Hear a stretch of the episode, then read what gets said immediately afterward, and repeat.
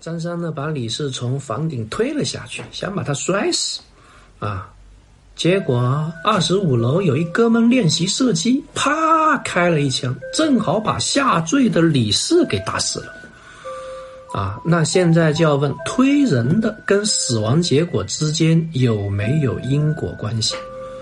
啊，那各位知道啊，刑法上的因果关系跟哲学上的因果关系是两码事。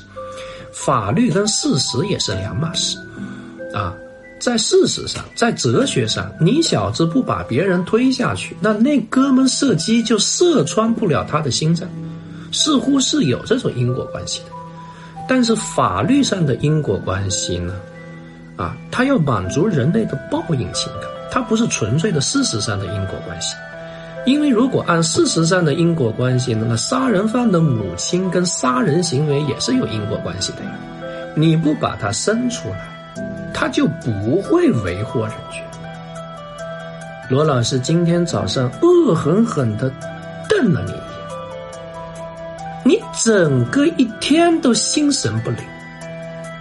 最后，你在吃中饭的时候越想越生气，说凭什么那个姓罗的瞪我？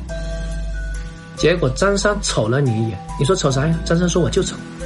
你说瞅啥呀？张三说我就瞅。你啪把张三的头给削了。那请问，我和张三的死亡有没有因果关系啊？我如果早上没瞪你，你就不会生气。你不会生气，那张三瞪你，你也不会生气。哦，这样搞起来，我也有因果关系了。哦，那这就很可怕了。所以，刑法上的因果关系跟事实上的因果关系呢是两码事，啊，在事实上我瞪了你一眼，还真的有因果关系；但在法律上没有因果关系，啊，法律它强调的是一种静因素，是在概率法则上会高概率的导致结果发生的那些原因才是可以去规则的，才是能够满足人类的报应情感的。那我瞪了你一眼，一般人是不会冲动的去杀别人啊，所以在这种情况下没有因果关系。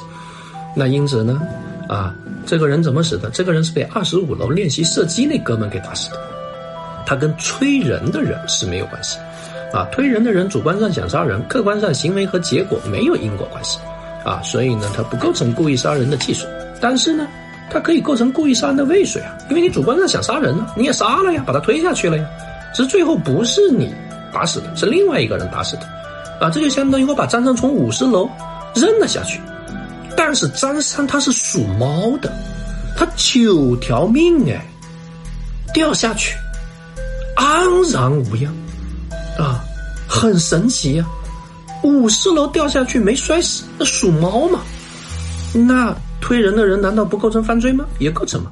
主观上想杀人，客观上没死嘛？主客观不统一嘛？那不就故意杀人的未遂？